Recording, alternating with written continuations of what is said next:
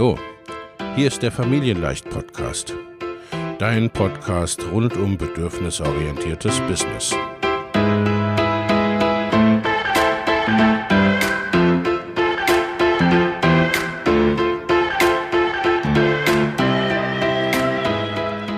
Für Mütter und vielleicht auch Väter, die ihr Leben und ihr Business im Einklang mit sich selbst und ihrer Familie gestalten wollen. Familien leicht eben. Und das auch im Business.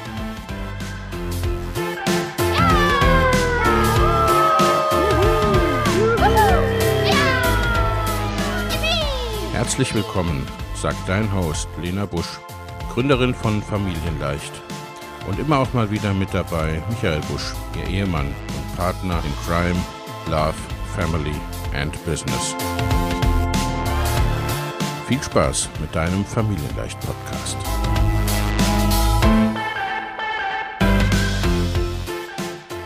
Hallo und herzlich willkommen zu einer neuen Folge des Familienleicht Life and Business Podcast.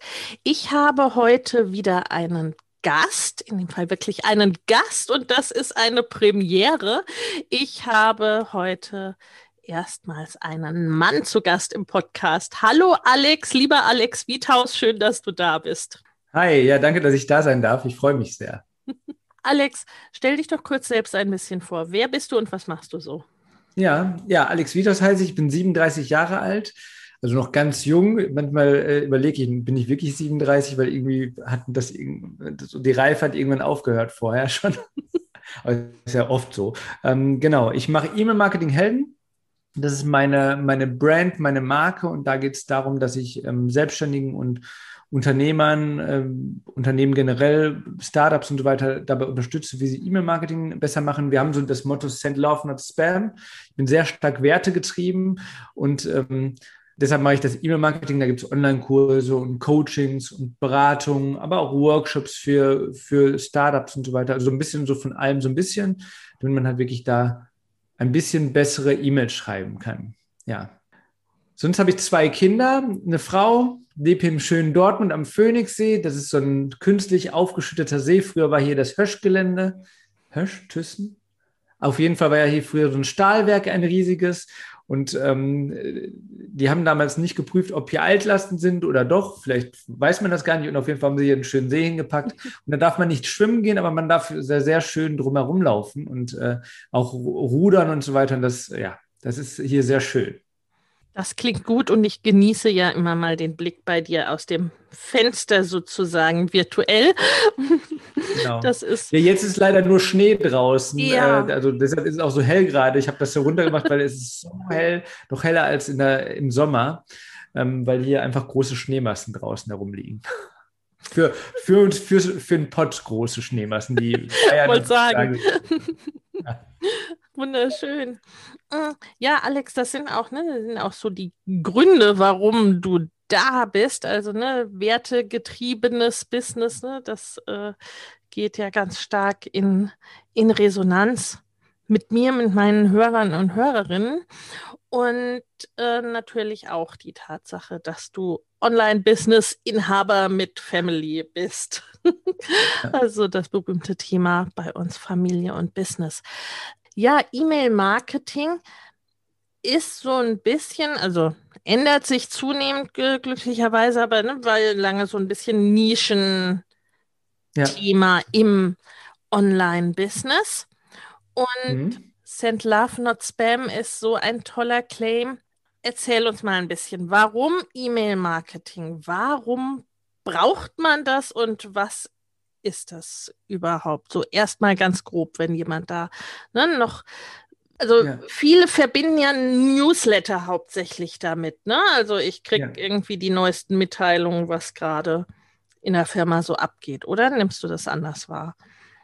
Genau, das nehmen viele so wahr. Also viele sehen so Newsletter oder das ist ja das, was am meisten irgendwie die Leute jeden Tag penetriert, nervt, wie man das nennen möchte. Und deshalb hat, glaube ich, auch äh, in E-Mail-Marketing oft einen schlechten Ruf oder wird oft so, ja, okay, da nervt man jetzt irgendwelche Leute. Aber eigentlich ist das gar nicht der Fall. Also beim E-Mail-Marketing gibt es zwei Dinge, die relevant sind. Einmal ist es ähm, ein Dialoginstrument. Also im Marketing reden wir generell über Dialogmarketing und das bedeutet, dass wir eigentlich den Austausch suchen. Mhm. Und den kann man auch mit E-Mails sehr gut hinbekommen. Das machen nur die wenigsten Marketer. Das heißt, es muss von den, von den Unternehmen angestoßen werden und die machen es meistens nicht. Ähm, zumindest die größeren Unternehmen. Und ja. deshalb ist es dann oft so, okay, hier kommen jetzt die zehn Top-Produkte aus dem Oktober oder November und äh, kauf eins, hier ist nochmal 3% Rabatt und so weiter mhm. oder 10%. Und das ist dann ein bisschen lahm insgesamt von dem, was auch ich jetzt so gar nicht lese. Also ich, ich bekomme solche Newsletter relativ viele, weil ich auch gucke, was machen die Leute so, was ja. machen die Firmen so. Aber ähm, das würde ich jetzt meinem Kunden oder meinen Kunden generell nicht empfehlen. Das ist so dieses Thema Newsletter. Aber eigentlich geht es darum, wie gesagt, Dialoginstrument, einen Austausch herbeizuführen, eine Kommunikation mit den Kunden. E-Mail-Marketing bedeutet erstmal eine 1 zu N-Beziehung. Das heißt, ich kommuniziere mit mehreren anderen. Es gibt ja noch dieses E-Mail-Vertrieb, würde ich es mal nennen, vielleicht, mhm. oder E-Mail-Sales, wo es darum geht, dass ich eine Person anspreche, die jetzt gerade nicht in meinem Verteiler, nicht in meiner Liste ist, äh, ne, die ich nicht irgendwie aufgenommen habe vorher. Aber da ist schon der große Unterschied. Beim E-Mail-Marketing, der zweite Part neben dem Dialog-Marketing bedeutet auch noch, es ist ein Permission-based Marketing. Mhm. Also das heißt, man braucht eine Erlaubnis. Entschuldigung für die englischen Begriffe. Permission-based, erlaubnisbasiertes ja, Marketing, ja. man das, glaube ich, übersetzen. Das klingt ein bisschen doof im Deutschen, weil das ist ja oft bei solchen Begriffen. Und das bedeutet, dass die Leute, dass die Abonnenten oder die Zielgruppe aktiv sagt, ich möchte jetzt gerne etwas bekommen. Das denken ja. wir oft nicht. Aber wenn wir jetzt ein Zalando oder Chibo Newsletter bekommen, dann haben wir in der Regel vorher dazu zugestimmt. Mhm und haben gesagt, okay, ich möchte den gerne haben. Oft ist es dann irgendwie verknüpft, dass man sagt, ah ja, hier, wenn die Bestellung losgelöst ist, ach, das nehme ich nochmal mit und so weiter. Und ich möchte die zusätzlichen Rabatte und so weiter haben. Aber wir entscheiden eigentlich als Konsumenten selbst, was wir lesen wollen und was nicht oder was in unserem Posteingang flattert. Und deshalb gibt es, ähm, weil es halt permission-based, also erlaubnisbasiert ist, gibt es halt auch nochmal diesen Part, dass wir nicht nur Newsletter haben, sondern auch Marketing-Automatisierungen. Das heißt, sowas wie Willkommenssequenzen, sowas wie ähm, eine bestimmte eine bestimmte Serie an E-Mails, wo ich den Leuten was, äh, was Gutes tun kann. Auch sowas wie, wenn man Geschenke rausgibt, Freebies und so weiter, dass man sowas begleitet mit E-Mails. Das heißt nicht unbedingt, dass Leute ein Newsletter bekommen. Das kann auch nur heißen, dass man so eine Fünf-Tage-Challenge zum Beispiel bekommt. Sowas wird im Online-Marketing oder im Online-Business sehr häufig gemacht. Aber da kann man dann zum Beispiel viel, viel mehr Liebe drüber, du merkst schon, sowas ist mein Thema, ne? Ja. viel, viel mehr Liebe drüber versenden, weil wir dann natürlich nicht die Leute bis in die nächsten 10, 100 Jahre, solange es unser Unternehmen gibt, mit E-Mails penetrieren dann in dem Rahmen, sondern dass wir denen dann einen geschlossenen Rahmen senden. Und sowas funktioniert auch viel besser. Das ist, glaube ich, wenn man so sieht, viele Leute sehen diesen Newsletter, aber der Newsletter ist eigentlich ein kleiner Teil im E-Mail-Marketing. Das, was wir vor allen Dingen machen, auch ich mit meinen Kunden, ist eher dieses Thema Marketing-Automatisierung. Und wie kann man Leute, wenn sie jetzt aktuell ein Problem A haben, äh, wie kann man denen dann konkret dazu helfen, dass sie danach das Problem gelöst haben, auch mit dem E-Mail-Marketing, eventuell auch mit den passenden Produkten und so weiter. Ja, ja, es sind ja dann im Grunde ne, so zwei wesentliche Dinge, denke ich. Ne? Einmal der Beziehungsaufbau quasi, ne? also wirklich die Menschen auch, auch mit dem Newsletter ne? oder dem, eben ja. mit der Willkommenssequenz so, so auch abzuholen und mit den Unternehmenswerten zu verbinden oder erstmal zu sagen, ne, wer bin ich, wofür stehe ich und passt das für dich? Ne? Willst du hier bleiben sozusagen? Oder genau. ne, lädt man sich das Freebie runter und denkt dann, was ist denn das für ein komischer Hansel und ist gleich wieder weg.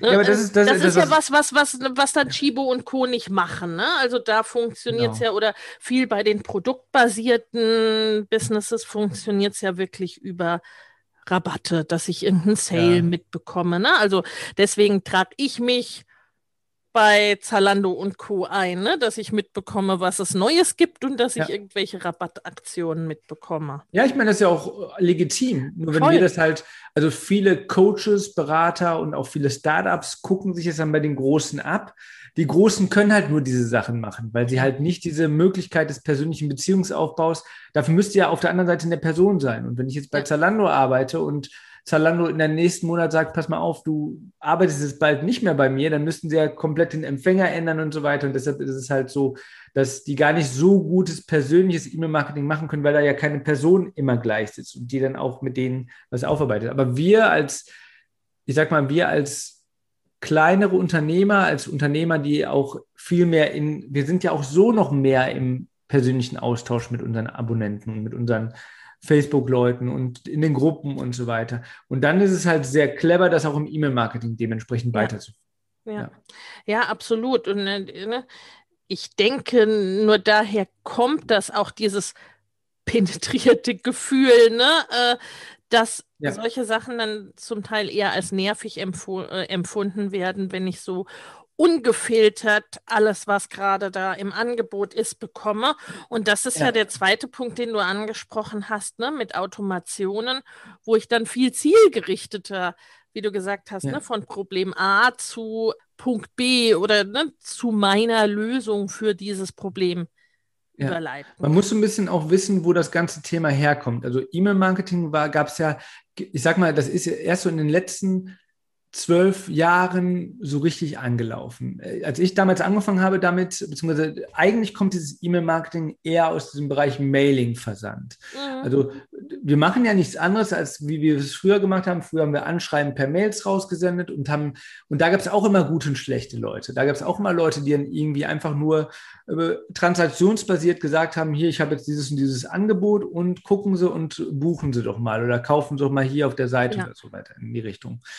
Und daher kommt das. Und als ich dann damals 2000, ich sag mal 2006, 7, 8, 9, 10 in dem Rahmen, da war dann das Ende meines Studiums, also da war ich schon im Hauptstudium, hab, ich habe klassischerweise Wirtschaftswissenschaften mit Schwerpunkt Marketing studiert. Und in dem Rahmen, früher war dann dieses Thema CRM relevant, also Customer Relationship Management, da gab es Systeme. Und dann ist halt irgendwann so Mailchimp und dann gab es auch ein paar deutsche Anbieter, die es auch heute noch gibt, die sind dann in diesem Rahmen gestartet und haben dann aber die großen Unternehmen, weil die kleinen Unternehmen waren für die gar nicht relevant. Mhm. Dann sind die, sind die in den großen Unternehmen gestartet. Dann gab es damals die Mailing-Tage in, ich glaube, in Stutt Stuttgart oder Nürnberg, ich weiß es gar nicht mehr genau.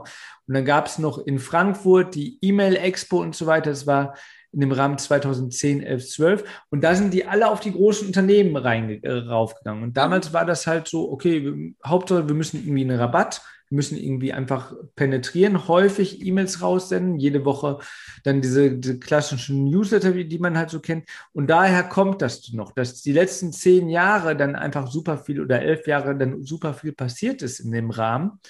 Und dass man heute mehr über gute Geschichten und über persönliche Elemente verkauft und gar nicht mehr, also auch gar nicht mehr das Verkaufen so fordern muss, wie es vielleicht Zalando und Shibo und so machen. Mhm. Das haben die dann irgendwann, da haben die dann irgendwann den Absprung nicht geschafft, glaube ich, viele. Und ich glaube, dass auch da viel gerade passiert. Also ich weiß, dass das dass bei den großen Unternehmen es sehr viel mehr um Customizing geht, das heißt personalisierte Empfehlungen. Die Leute werden viel mehr dann aufgrund ihres, ihres Kaufverhaltens dann dazu gebracht. Dadurch kriegen die dann noch ein paar Prozentpunkte mehr dann in diesem Rahmen hin.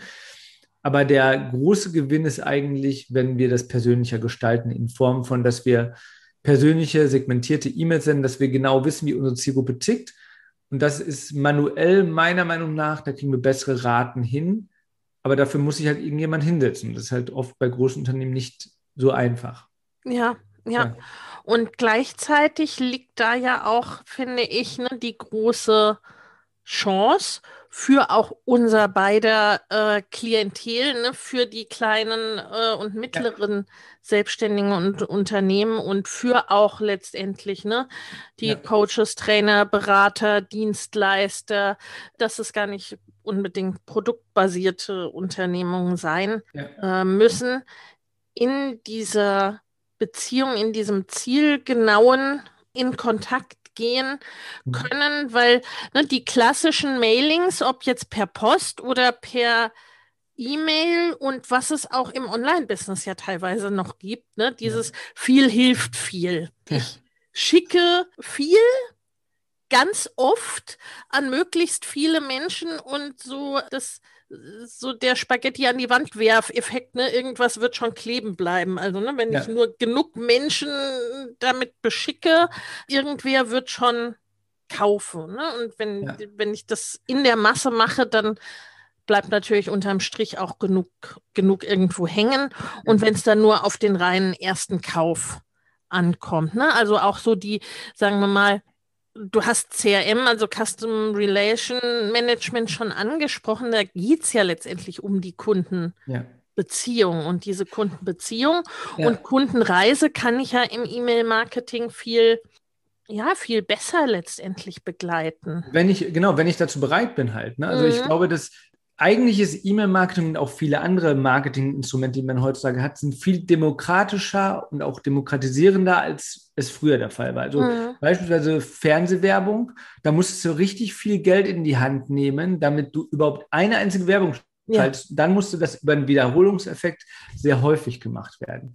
Im E-Mail-Marketing brauchst du diese ganzen diese ganzen Budgets, die dann früher auch vorhanden waren, also L'Oreal und so weiter, dann musst du das gar nicht machen. Ich hatte irgendwann mal einen Vortrag von L'Oreal gehört. Da ging es darum, wie die ihre Kundenpersonen, also wie die ihr Avatar aufbauen, wie tickt die richtige Zielgruppe in dem und dem Rahmen. Dann haben die da so 40-seitige Bücher, wo komplett die Zielgruppe definiert ist, also äh, Haushaltseinkommen und diese ganzen Sachen. Und das war früher notwendig. Heutzutage ist das gar nicht mehr in dem Rahmen notwendig, weil wir und wir müssen gar nicht mehr so viel Energie und so viel Budget reinstecken, weil wir einfach andere Möglichkeiten haben. Also bei Facebook-Ads, Facebook-Werbung können wir ganz anders machen und auch beim E-Mail-Marketing. Es schreibt uns ja keiner vor, wie viele Leute wir erreichen können mit E-Mail-Marketing. Wir können unsere Liste auf also ich kenne Unternehmen, Startups, die haben eine Millionenliste. Millionen, eine Million Menschen ist auf deren E-Mail-Liste und ähm, wenn nicht sogar jetzt schon darüber. Und äh, in dem Rahmen können die über eine Million Menschen anschreiben und erreichen, ohne dass sie irgendwie ein Werbebudget mehr raushauen. Mhm. Natürlich müssen sie für die Software bezahlen, aber für das eigentliche Senden der Botschaft, dafür zahlen sie nichts mehr. Und ähm, das war ja früher gar nicht in dem Rahmen not, also äh, nicht notwendig, das war ja früher gar nicht möglich in dem Rahmen. Ja, und deshalb ist es, glaube ich, so, dass das einfach ein Tool ist. Und wenn wir uns jetzt die Großen anschauen, Zalando und so weiter, die machen, wie gesagt, Dinge ganz anders, als wir es machen sollten. Also früher, wenn wir jetzt heutzutage auf einen Messestand gehen und einen Messestand bauen wollen, dann können wir uns die Großen anschauen und sagen, ach, das ist das Best Case, der ideale Fall, so will ich das haben und dann guckt man, okay, ich habe nur so und so viel Budget, also mache ich das weniger, weniger, weniger. Mhm. So funktioniert das im E-Mail-Marketing nicht. Im E-Mail-Marketing ist das genau andersrum. Alles das, was die Großen machen, guckt am, am besten gar nicht anschauen, weil die machen oft Dinge, die sie machen, weil sie es nicht so machen können wie wir Kleinen. Da haben wir ja. Kleinen einen riesigen Vorteil und den muss man halt einfach erkennen. Dann kann man auch Dinge einfach viel besser machen. Ja, wie sehe das denn aus deiner Sicht? Ich weiß gar nicht, ob im Idealfall, aber ne, äh, hast du mal ein, zwei Beispiele, wie man das gut gestalten kann, ne? jetzt irgendwie als Dienstleister ja. im weitesten Sinne. Ja, also die erste Sache ist, ähm, dass wir immer mit einem persönlichen Ansprechpartner, also mit einem persönlichen Absender arbeiten sollten. Wir sollten nicht irgendwie Support-Ad äh, oder sowas machen. Mhm. Ne? Oder was auch, äh, also sowohl der Absendername als auch die Absender-E-Mail-Adresse. Es wird oft, häufig so, dass wir dann irgendwie sowas, dass wir uns dann so eine Firmenstruktur dann darum herum bauen und dann gibt es dann irgendwie Info-Ads und so weiter. Und sowas ist gar nicht so gut. Im besten Falle sollte es so persönlich wie möglich klingen. Meine E-Mail-Adresse, die ich raussende, oder die bei meinen Newslettern steht, ist alex.emailmarketinghelden.de. Mhm. Und wenn man mich darauf anschreibt oder wenn man auf diese E-Mails antwortet, dann bekommt man von mir auch in der Regel eine Antwort zurück. Ja.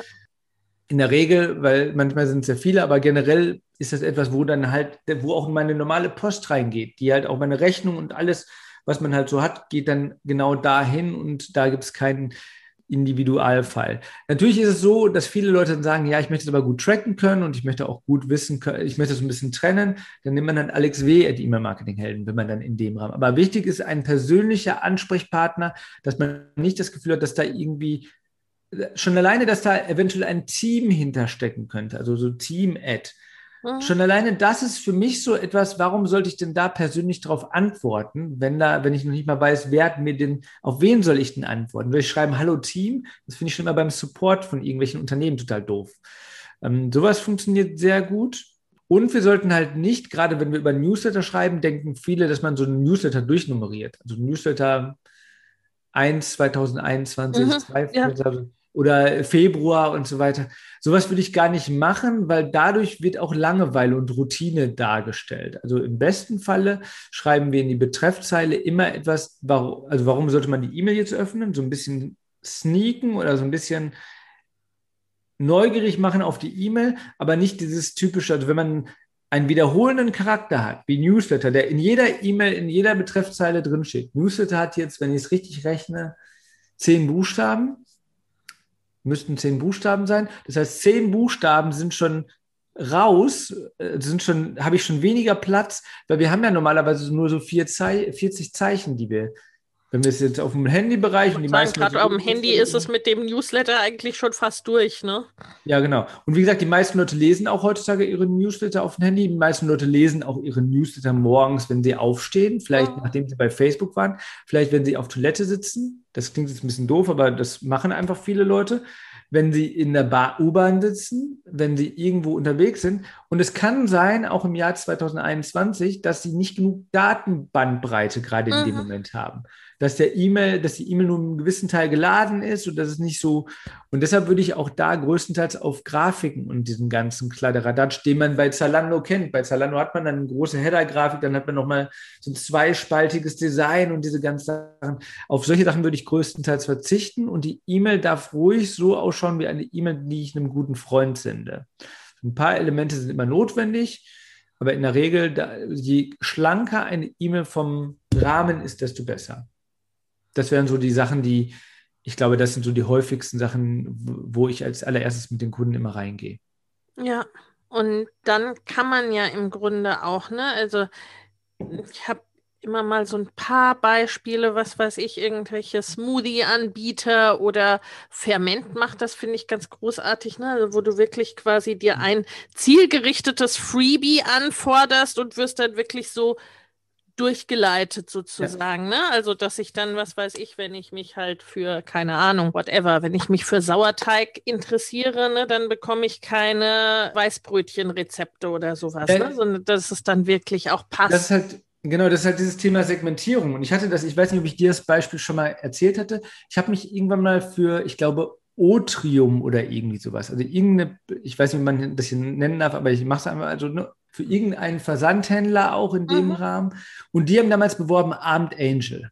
Armed Angels ist ja so eine Marke, die halt sehr fair ja. ist, wo es auch vegane Mode viel und so weiter. Ich glaube nur, ich weiß es gar nicht genau, aber auf jeden Fall nur, hat ja. mich das total getriggert, weil ich halt sehr, also ich bin selbst Vegetarier, eine lange Zeit vegan gewesen, hoffe auch, dass ich das bald mal wieder machen kann, dass ich nicht die Reste von einem Frischkäse meiner Tochter essen muss, weil ich mag nicht gerne Dinge wegschmeißen. So, und dann habe ich mich für Abend Angels angemeldet, weil ich dachte, okay, ich würde da gerne, ne, würde gerne gucken, was sie für Angebote haben. Angebote waren okay, habe nichts gekauft. Und dann kommt zwei Wochen später eine E-Mail von, von diesem Laden und da wurde dann, wurden dann Lederjacken und ich glaube sogar Pelzelemente beworben. Ja, ja. Und in dem Moment dachte ich nur so, was zur Hölle, so, was, wie kommt ihr denn jetzt auf die Idee?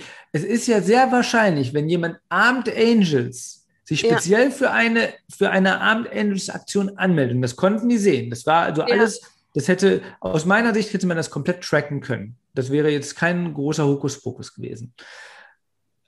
Wie kommt man auf die Idee, Armed Angels Kunden Lederjacken und speziell ja. Pelzjacken und solche Sachen anzu? Also, die haben nur so ein Zeug gemacht, ne, wo ich dann so da, dachte, dass ihr habt gar nicht verstanden, worum es hier eigentlich geht dann lasst doch lieber diese E-Mail ausfallen, bevor ihr irgendwelche Leute verärgert, die ähm, eigentlich an eurer Marke eventuell auch interessiert wären. Ne? Also es gibt ja, und die haben dann auch später irgendwann nochmal Abend Angels Deals gemacht und andere Deals. Also die haben gute Sachen, wo man auch sagen könnte, oh ja, bin ich interessiert, aber ich als Käufer bin in dem Moment raus.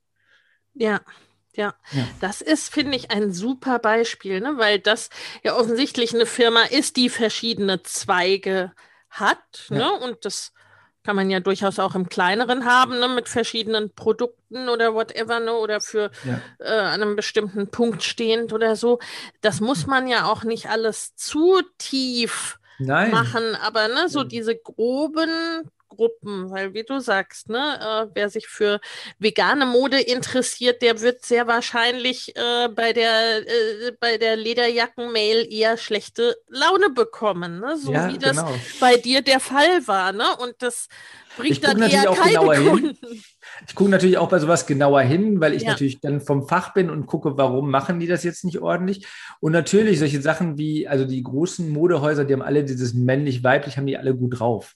Aber auch da ist es so, und da muss man auch drüber nachdenken, also es sind so eigentlich sind das ja nicht deine Zielgruppen, Modehäuser und so weiter. Aber auch da, wenn ich jetzt zum Beispiel als Frau was für meinen Mann kaufe oder als Mann was für meine Frau kaufe, gibt es ja in beiden oder für die Kinder kaufe, dann interessiere ich mich ja trotzdem eventuell für das andere Bereich. Das heißt, da würde ich mir mehr Finesse und auch mehr, also mehr Smartness wünschen, ja. dass die halt ein bisschen länger darüber nachdenken. Also so wie wir es auch machen, weil schlussendlich überlege ich ja auch sehr genau, wer meine Sachen bekommen soll von meiner Liste und ich sende nicht irgendwie alles an alle raus, ähm, sondern ich kon kontrolliere schon sehr genau, was wer bekommen soll in dem Rahmen. Ja, ja. ja aber deswegen finde ich es so gut, ne, dass wir so drüber sprechen, weil das sind die die großen Modehäuser sind unser beider Kunden nicht, ne? Und auch nicht die Kunden unserer Kunden in der ist Regel. So, Aber das sind das, was die Menschen, das ist das, was die Menschen kennen. Ja. Ne? Und das ist das, wo wir, ne, wo wir eben Beispiele dran sehen, wo das sehr plakativ, ja, eingängig ist, worum es ja. geht. Weil das, worum es geht, ist dann wiederum, ne, ist bei den Beratern ja das Gleiche, ne? gerade wenn wir auch von werteorientiertem Business sprechen. Ne? Da gibt es Dinge, wenn ich die in meinen Mails schreibe, in, äh, auch in meinen Newslettern, ne, ja. gibt Leute, die äh, bekommen seit Jahren, ne, die sind seit vier Jahren auf meiner Liste, da gibt es einfach Dinge, ne, wenn die nicht zu den Werten passen, ja, total. ich vertrete, ne, da würde man direkt einen Shitstorm per E-Mail bekommen und das zu Recht, ne, weil das dann nicht passt, weil das dann ist wie, wenn ich meiner äh, veganen Liste irgendwie, ne, ja. die neuesten Angebote des örtlichen Metzgers anbiete. Ne? Aber das, das ist ja so ein, also das ist halt genauso, erstmal ist das für uns sehr viel homogener von der Zielgruppe. Ja. Also in der Regel hat man ja dann nicht irgendwie alle verschiedenen Möglichkeiten und dann hat man Veganer, nicht Veget, ne, und so Also man weiß ja schon ungefähr, wenn man, wenn die Werte von einem selbst mit den Werten der Zielgruppe übereinstimmen oder oft an vielen Stellen, dann hat man ja so einen inneren Kompass, der einen da durchführt durch diese Situation. Es kann natürlich wie bei manchen Influencern so sein, dass, also es gibt ja viele Influencer, die dann mal zum Beispiel vegetarisch, vegan ausprobiert mhm. haben und dann sagen, jetzt habe ich das irgendwie zwei, drei Jahre gemacht, jetzt esse ich ab sofort wieder Fleisch. Und dann gibt es ja auch mal auf diesen Bruch. Und es gibt ja zum Beispiel auch, ähm, also ich will das Beispiel jetzt nicht nennen, weil ich will denen da nicht Unrecht tun, aber es gibt zum Beispiel ein, eine Community im Bereich des äh, digitalen Nomadenbereichs und so weiter. Und die haben ja auch ihre Zielgruppe einmal, die haben ja auch ihre Werte komplett einmal, na, ich will nicht sagen geändert, aber sie sind viel, viel spitzer geworden mit ihren mhm. Werten und haben natürlich viele Leute dann dementsprechend auch vergrault, weil sie halt hingegangen sind und gesagt haben, okay, ab sofort geht es für uns auch mehr um Spiritualität und so weiter. Und das kann ich verstehen, wenn sich das so entwickelt und das wird, ist bei uns allen ja so. Also natürlich entwickelt sich auch bei mir Werte und die sind nie die sind nicht feste, festgeschrieben. Ne? Ähm, bestes Beispiel ist, ähm, ich habe immer so eine Liste, wahrscheinlich hast du die auch, so eine Liste mit Unternehmen, wo ich niemals einkaufen würde. So, wo, wo ich weiß zum Beispiel, also machen wir mal ein ganz klar, klares Beispiel. Äh, ich weiß gar nicht, ob ich jetzt ein ganz klares Beispiel machen sollte, muss ich ganz ehrlich sagen. Aber äh, machen wir mal so Nestle. Nestle ist so ein Unternehmen, wo ich selbst sage, habe ich kein Interesse daran zu kaufen. Natürlich kann das mal hier und da passieren, weil da sind ja auch tausend Untermarken, wo man nicht immer genau weiß und so weiter. Ich bin da nicht heilig in dem Rahmen, aber generell hat man da seine Prinzipien. Auch das kann sich ändern. Da kommen Leute, da kommen Marken ja. hinzu, da werden Marken weggenommen, weil man sagt, okay, vielleicht habe ich den Unrecht getan und so weiter. Und ich habe zum Beispiel ein ganz großes Problem mit solchen Marken, die früher irgendwie in der NS-Zeit irgendwie eine Vergangenheit haben. Also sowas wie Boss, Adidas, äh, Puma, wo man, da weiß ich auch nicht genau, was da damals zu 100 Prozent war und wie das, und wahrscheinlich haben sich dafür schon tausendmal entschuldigt oder das aufgearbeitete Thema, aber trotzdem ist es für mich, weil ich auch sehr stark in diese Richtung über, äh, erzogen wurde, ist das sehr schwierig. Und manchmal bestätigt sich das dann, zum Beispiel äh, eine, Adidas hat neulich äh, am Anfang der Corona-Zeit, haben die dann gesagt, hier, wir zahlen keine Miete mehr. Ähm, mhm, ja. Ich glaube, das war bei Adidas. Wenn ich da jetzt was Falsches sage, korrigiert mich im Nachhinein oder sagt, sagt das, was ich sage. Aber ich glaube, es war Adidas. Und das ist zum Beispiel auch so eine Sache. Das hat sich da, da hat sich dann das Unternehmensbei, das hat sich dann total gedeckt bei mir. Und das heißt nicht, dass ich unbedingt nur nachhaltige Mode kaufe. Ähm, ich kaufe auch gerne mal bei, bei Nike zum Beispiel, auch wenn die auch nicht alles richtig machen und viele Dinge total doof machen. Und ich dann sage, okay, da würde ich da weiß ich, dass das nicht so clever ist, dass ich da kaufe. Und da bin ich auch oft bei den Werten so, ah, ist das jetzt, aber manche Sachen sind dann, ne, also man muss nicht, man, wie war das bei Jan Delay, man muss nicht so ein Johnny sein, man muss nicht immer so alles perfekt machen, aber man hat ja schon irgendwie so Werte, die einfach da mitschwimmen. Und wenn man die halt als Personal Brand, als Berater, als Coach, wie auch immer, als Coachin, als Beraterin, ähm, in irgendeiner Art und Weise trägt und nach außen kommuniziert. Und das ist halt das Wichtige, was wir tun sollten. Wir sollten diese Werte nach außen kommunizieren, damit wir auch mit unseren, die richtige Zielgruppe für uns finden. Jetzt bin ich gerade kurz eingefroren, glaube ich. Mhm. Sorry. Äh, genau. Aber in dem Rahmen ist es wichtig, dass wir die dann auch kommunizieren mit dem E-Mail-Marketing und Social Media und so weiter. Ja, ja. Weil dann ja auch, ne, äh Menschen entsprechend daran andocken können oder eben auch sagen können, nee, also ne, das passt ja für mich gar nicht oder auch nicht mehr. Äh, ne, bin ganz bei dir. Für mich ist es auch eher eine, ist halt es so gut wie möglich machen, ne, ja. wie es wie es gerade und insgesamt auch. Äh, aber das sind halt unsere Werte, ne? Das sind ne? Aber das Werte, sind unsere sagen, Werte, genau. Das ne? muss und nicht das, jeder so sehen. Also viele Leute, denen ist das egal und die kaufen auch keine keine Bio-Sachen im, im äh, Kau, also ne, im, im Kaufland, wollte ich schon sagen, im Supermarkt und so weiter. Das ist vollkommen okay, aber jeder lebt ja nach seinen Werten und zieht dann, ich glaube, dieses, was wir halt haben, ist, wenn wir diese Werte kommunizieren, dann ziehen wir einfach ganz viele Leute an, die halt mit diesen Werten ganz konform genau. gehen. Und dann ist es auch so, dann können wir mit dieser, also ich glaube nicht so sehr an extrinsische Motivation. Ich glaube, das funktioniert eine Zeit lang, dass man irgendwie manche Leute mögen das ja, ne, dann eine Zeit lang irgendwie viel Geld zu verdienen, aber ich glaube, generell als Menschen funktioniert das nicht. Wir müssen von innen heraus ja. an uns arbeiten. Ähm, und auch, äh, gut, das, ich, wie so das entsteht und so weiter, das ist eine andere Frage, aber schlussendlich ist halt das genau die Sache. Wenn wir es von innen heraus machen, dann werden wir langfristig viel glücklicher sein. Und das ja. ist halt, deshalb bin ich da auch sehr werteorientiert und habe meine Kunden generell auch. Ja, ne, also das ist ja auch, ne? Deswegen passt das auch mit uns, ne? Also, weil jetzt gar nicht unbedingt, ne, welcher Wert jetzt irgendwie da besser oder ja. schlechter in Anführungsstrichen ist, gar nicht, aber einfach, ne, man pos bezieht Positionen damit, ne, weil wiederum, ne, jemand, der jetzt zu 100 Prozent äh, bei dem Beispiel, was wir jetzt die ganze Zeit hatten, ne, vegan ist und in jedem Schritt, ne, der niemals eine Nike-Mütze kaufen würde, ne, der ja. wird mit uns beiden dann auch nicht glücklich wahrscheinlich. Ne? Ja. Aber das, also solche Dinge und dann darüber kommen und gehen ja auch Leute auf unserer Liste, ne? Auch mit den auch mit solchen ja. Dingen wie Umpositionierung rein von der Tätigkeit her, ne? Das hattest du vorhin auch ein Stück weit ja. angesprochen. Und das, ne, das hatten ja. wir ja selber auch, ne? Also die Leute, für die dann von unseren Werten und von, von den selbstbestimmt Leben, selbstbestimmte Bildung und so weiter, die Leute, für die dann der Business-Part so gar nicht gepasst hat, die sind dann irgendwann auch nicht zu Tausenden weg, klar, weil das dann ne, äh, für sie dann nicht mehr so gepasst hat. Also das ist ja auch ja. beim E-Mail-Marketing und das geht in dieser Angst oft vergessen. Also diese Angst, die ich und du wahrscheinlich auch oft erlebe, auch bei den Kunden, ne? so, mh, hm, da gehe ich den Leuten auf die Nerven, wenn ich da, ne, wenn ich dazu mhm. E-Mails schreibe oder, ne, oder wenn ich auch dann, äh, ne, wenn ich verkaufe, zu viele E-Mails schreibe, das ist ja, ich erlebe es auch als sehr demokratisches Element, weil ich trage mich freiwillig ein und ich kann mich auch jederzeit freiwillig austragen. Und auch wieder eintragen, ne? Das ist ganz. Auch wieder eintragen, ne? Also jetzt mal nicht die, die es ja auch gibt, wo ich mich tausendmal austragen kann, gefühlt und irgendwie immer noch E-Mails bekomme, ne? die mal Das passiert auch. Das, das ist dann. Das ist dann ein E-Mail-Marketing, das, das äh, genau, was, äh, was verboten gehören sollte, ne? also wo, auch, wo man auch gegen angehen sollte.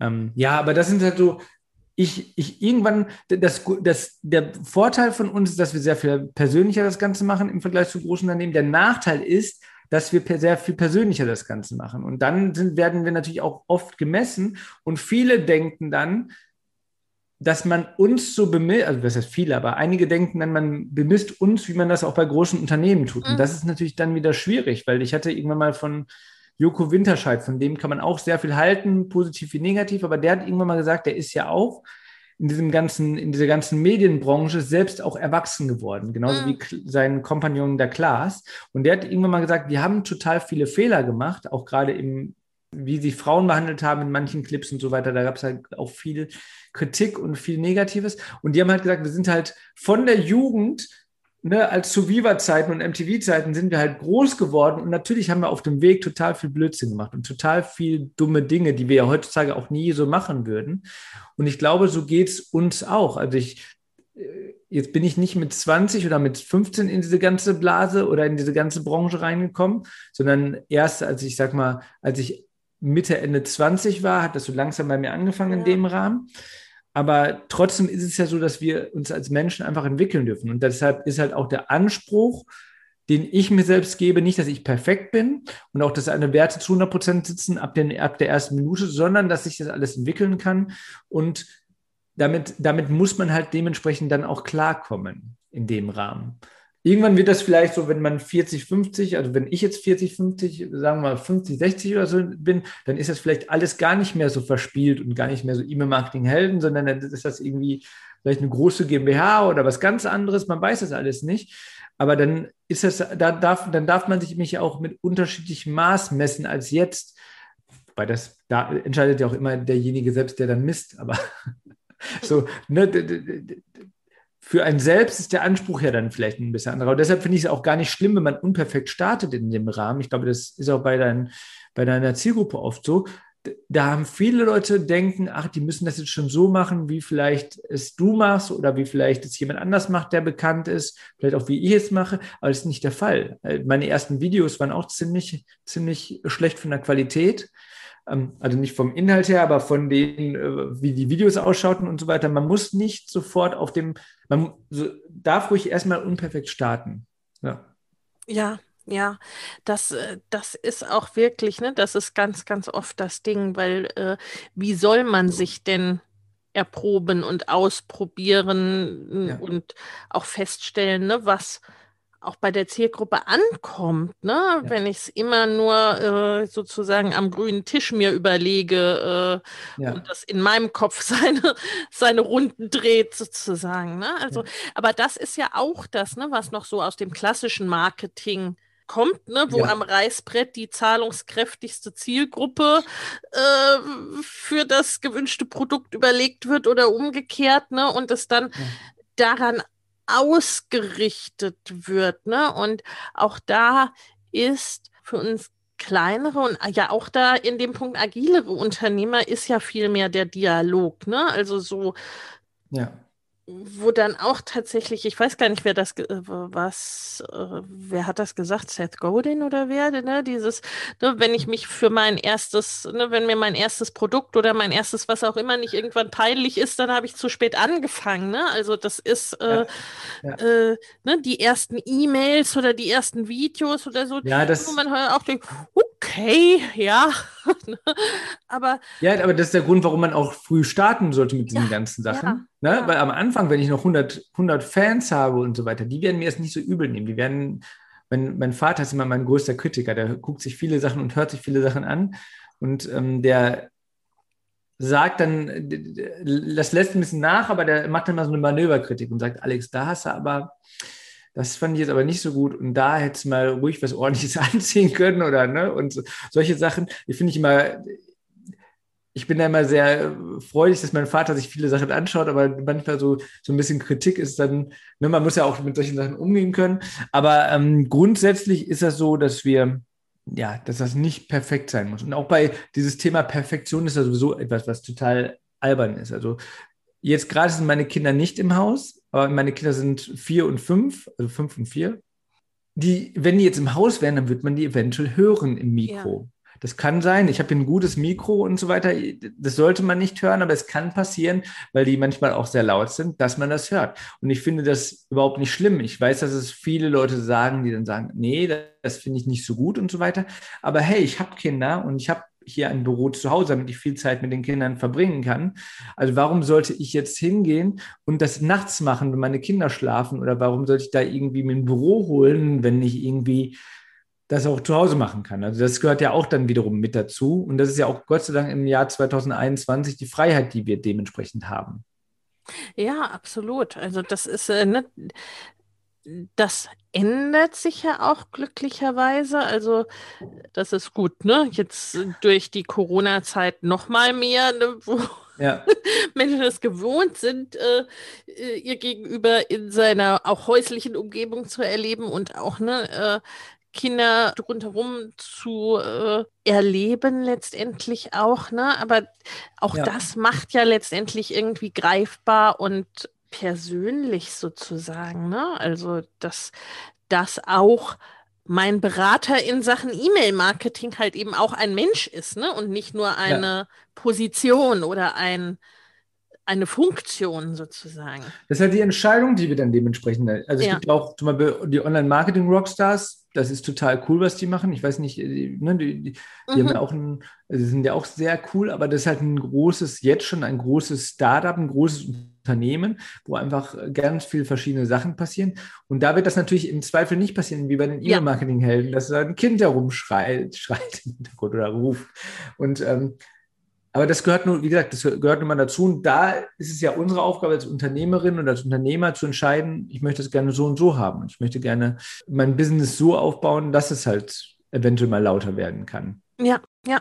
Absolut. Also das, äh, ne, was dann auch wiederum ne, zu den eigenen Werten und zu ja. den persönlichen und letztendlich dann auch Business-Entscheidungen gehört. Ja. Das, ne, das bringt uns auch dazu, äh, wie war denn da dein Weg? Also warum mhm. E-Mail-Marketing? Wie kam es dazu? Ne? Wie, weil das ist so, äh, ich sag gerne, ne, als E-Mail-Marketer wird man ja nicht geboren und das äh, ist auch kein Ausbildungsberuf. Ja, so ist es, genau. Also ich weiß nicht mehr genau, wie das war. Aber, also ich weiß es schon noch ungefähr, aber ich weiß es nicht so hundertprozentig. Ich weiß nur, ich war früher, also ich komme aus einer, aus einer ganz normalen Arbeiterfamilie. Meine Mutter war früher Postbotin. Mein Vater war Frührentner, der hat zwischendurch im Musikladen gearbeitet, wie man früher so Musikladen, kleine Schallplattenläden. Super cool eigentlich, aber ich komme halt aus einer klassischen Arbeiterfamilie. Und dann war ich ähm, klassischerweise an der Grundschule und ähm, ich glaube, in der fünften, sechsten Klasse wusste ich schon, dass ich studieren wollte. Mhm. Ich weiß nicht, woher ich das habe. Ob, also wir spekulieren manchmal, woher das kam, aber ich habe keine Erklärung, warum ich wusste, dass ich irgendwie studieren wollte. Mein, meine, ich war früher öfter mal ein bisschen verwirrt und so weiter, bin ich auch heute noch. Und da meinte meine Mutter immer, der verrückte der zerstreute Professor irgendwie sowas. Mhm. Und anscheinend habe ich das sehr wörtlich genommen und auf jeden Fall wusste ich dann immer so, okay, ich für mich war das relativ klar. Dann habe ich irgendwann mal in der Oberstufe, ich habe mich auch nie, ich war auf einer klassischen Gesamt, Gesamtschule, ähm, also kein Abitur, zwar Abitur hinter gemacht, aber kein gymnasiales, doch ist ja gymnasial, egal. Auf jeden Fall habe ich kein, kein Gymnasium besucht und dann war in der 10., 9., 10. Klasse war immer klar, man muss sich ja bewerben, auch so einfach als Sicherheit und dann nach dem Abitur auch bewerben äh, für irgendwelche Ausbildungsstellen. Ich habe das nie gemacht. Ich habe das nie, ich habe nie eine Bewerbung geschrieben, denn alle Leute in meiner Umgebung, auch meine besten Freunde, die haben alle eine Bewerbung geschrieben. Ich so, nee, mach ich, ich weiß, ich will studieren, was soll ich jetzt mich bewerben und so, ne? Ich habe auch nie ein Bewerbungstraining. Ich habe sowas immer alles in der Schule nicht mitgemacht, weil ich dann, also es gab dann so AGs, wo man sich bewerben konnte. Meine, ich habe eine Zwillingsschwester, die ist bei solchen Sachen öfter mal reingegangen. Aber ich habe das alles nie, ich habe das komplett, komplett nicht gemacht. Und dann wusste ich in, als ich zwölf, in der zwölften Klasse war ungefähr, da ähm, gab es so, kennst du das? Gab es bei dir in der Schule auch, dass man so Gespräche führte mit Leuten, die dann so Studienberater und so weiter, die waren bei uns in der Schule Und man gab es gab auch so einen Arbeitsamttermin, wo man und dann. so ich kenne nur Arbeitsamt und also ne, Berufsberatung und Studienberatung ja, so, und äh, sowas. Arbeitsamt und Uni, da musste man dabei hingehen und dann haben die einen gefragt, was willst du denn machen? Ja, genau. Und äh, ich habe dann irgendwann mal so einen Test gemacht und dann wurde ich auch gefragt, was willst du machen und so weiter. Und ähm, mir war immer klar, dass ich irgendwann auch, also mir war auch relativ früh schon klar, dass ich Unternehmer sein möchte. Also dass ich nicht dieses klassische Angestellte, sondern dass mir das immer wichtig ist, frei und selbst auch mhm. da weiß ich nicht genau, wie das gekommen ist. Da wird immer viel drüber spekuliert. Und dann war ich so, okay, was brauche ich denn überhaupt? Was ist denn so die wichtigste Fähigkeit? Und dann war mir relativ schnell klar, dass Marketing total wichtig ist im Unternehmen. Also Produktion und Logistik und diese ganzen Sachen, das kannte ich damals schon so halbwegs und das wusste ich, dass es das alles total wichtig ist. Aber ich wusste dann, als ich mein, das, als ich mich dann fürs wirtschaftswissenschaftliche Studium angemeldet habe, da wusste ich, dass ich den Schwer, also ich wusste, dass ich Marketing, das Werbung und so, dieses Thema für mich total spannend war. Und die Alternative war übrigens Informatik. Also ich äh, hatte so die ganze zwischen Informatik oder Wirtschaftswissenschaften Schwerpunkt Marketing. Das war so die, Entscheidung. Dann habe ich mich aber für Wirtschaftswissenschaften entschieden, habe dann Marketing gemacht und das war zu dem Zeitpunkt 2003 habe ich angefangen mit der Uni. Genau, 2003 habe ich angefangen und dann habe ich ähm, relativ schnell auch dieses Thema Werbung, Marketing und damals war Marketing das ganz anderes. 2003 gab es noch ja. kein Online-Marketing und so. Das ist dann erst gekommen. Und dann waren lustigerweise ein paar Leute aus der Online-Marketing, also die jetzt in der Online-Marketing-Szene sehr aktiv waren. Der eine war bei mir an der Uni und ähm, der ist dann irgendwann, ich weiß gar nicht in welchem Jahr, ist er auf jeden Fall dann nach München gegangen, hat dafür ähm, für eine Firma gearbeitet und da, ach so, sowas gibt es ja auch. Dann habe ich ein Auslandspraktikum in Indien gemacht und dort habe ich ein mit einem IT-Service-Provider so ein CRM-System für deutsche Versicherungen. Also es ging damals um diese E-Health-Geschichte, Gesundheitskarten und diese ganzen Geschichten. Mhm. Äh, wie gibt man Patientendaten an, an Ärzte weiter? Übrigens sind wir, das war 2008, da bin ich ins Ausland gegangen. Seit 2008 ist da nichts passiert gefühlt. Kann, also ich habe neulich noch irgendwie, war ich mit, der, mit meiner Tochter bei der Kinderärztin und da mein, bei einer, wir sind umgezogen von Essen nach Dortmund, dann bin ich zur Kinderärztin gegangen und habe dann gesagt, ja, hier ähm, Karte. Und dann hat die gesagt, sie brauchen eine neue Karte.